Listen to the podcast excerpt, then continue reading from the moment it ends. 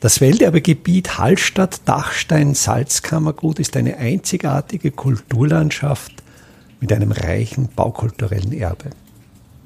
Mein Name ist Friedrich Idam und ich stelle Ihnen in jeder Episode einen neuen Aspekt unseres Welterbes vor.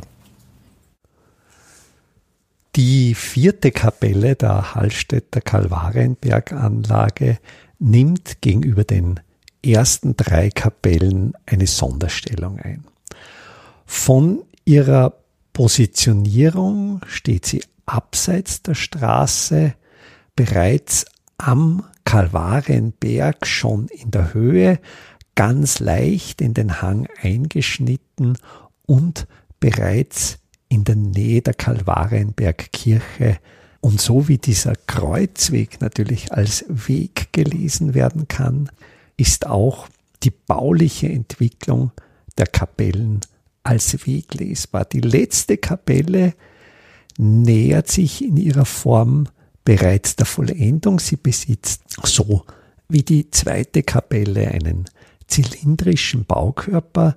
Dieser zylindrische Baukörper ist nur an der Nordseite dort, wo das Portal in den Baukörper eingeschnitten ist, abgeflacht, sodass der Korbbogen des Eingangsportals in einer Fläche liegt.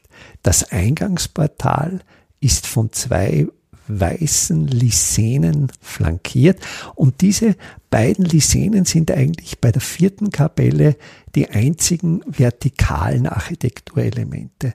Der ganze Baukörper ist auch glatt verputzt, im Gegensatz zu den ersten drei Kapellen, welche mit Rieselputz beworfen sind.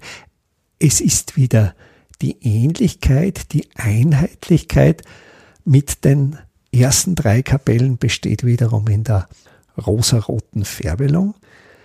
Der Baukörper der vierten Kapelle besitzt auch keinen als Architekturelement hervorgehobenen Sockel und das Gesimse, das unterhalb der Traufe sitzt, ist in seiner Profilierung schon aufwendiger, ein Wechsel von konvexen und konkaven Formen, an der Unterseite ähnlich wie beim dorischen Kapitel die Anuli, ein umlaufender Wulst. Und hier gibt es dann eine sehr schöne räumliche Situation dort, wo eben in der abgeflachten Portalebene das Gesims dann in einem Kreissegment über diese gerade Fläche läuft, da bildet sich so etwas wie ein schön lesbarer Architrav, der dann in Superposition über dem Korbbogen des Eingangs sitzt. Die Eingangsfläche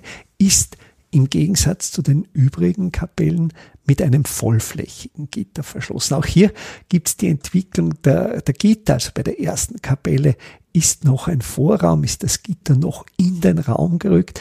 In den beiden anderen Kapellen rückt das Gitter schon nach vorn, ist aber noch nicht in der vollen Höhe der Türöffnung. In der vierten Kapelle ist dann das Gitter in einer schönen barocken Schmiedeeisenqualität wirklich dann in der ganzen Fläche ausgeführt. Das Dach des Turms, das unterscheidet sich ganz deutlich von den typischen Zwiebeldächern der ersten drei Kapellen, wo die Zwiebel wirklich noch in ihrer vollen Plastizität hervortritt, so läuft das Dach der vierten Kapelle in drei sehr eleganten Schwüngen von der Traufe zur Spitze, beginnend mit einem konkaven, dann einem leichten konvexen und wieder einen konkaven Schwung. Also auch hier schon der Weg hin zur Vollendung zum Kalvarienberg.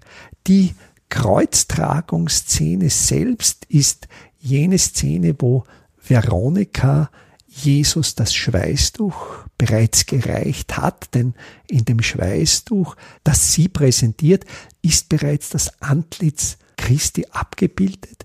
Es spiegelt sich wieder und auch die Skulptur der Veronika ist von hoher plastischer Qualität. Sehr interessant ist auch eine Nebenfigur eines Spötters, dessen Grimasieren wirklich die barocke Lust an der Darstellung extremer Grimassen zeigt. Welterbe Hallstatt erscheint alle 14 Tage neu.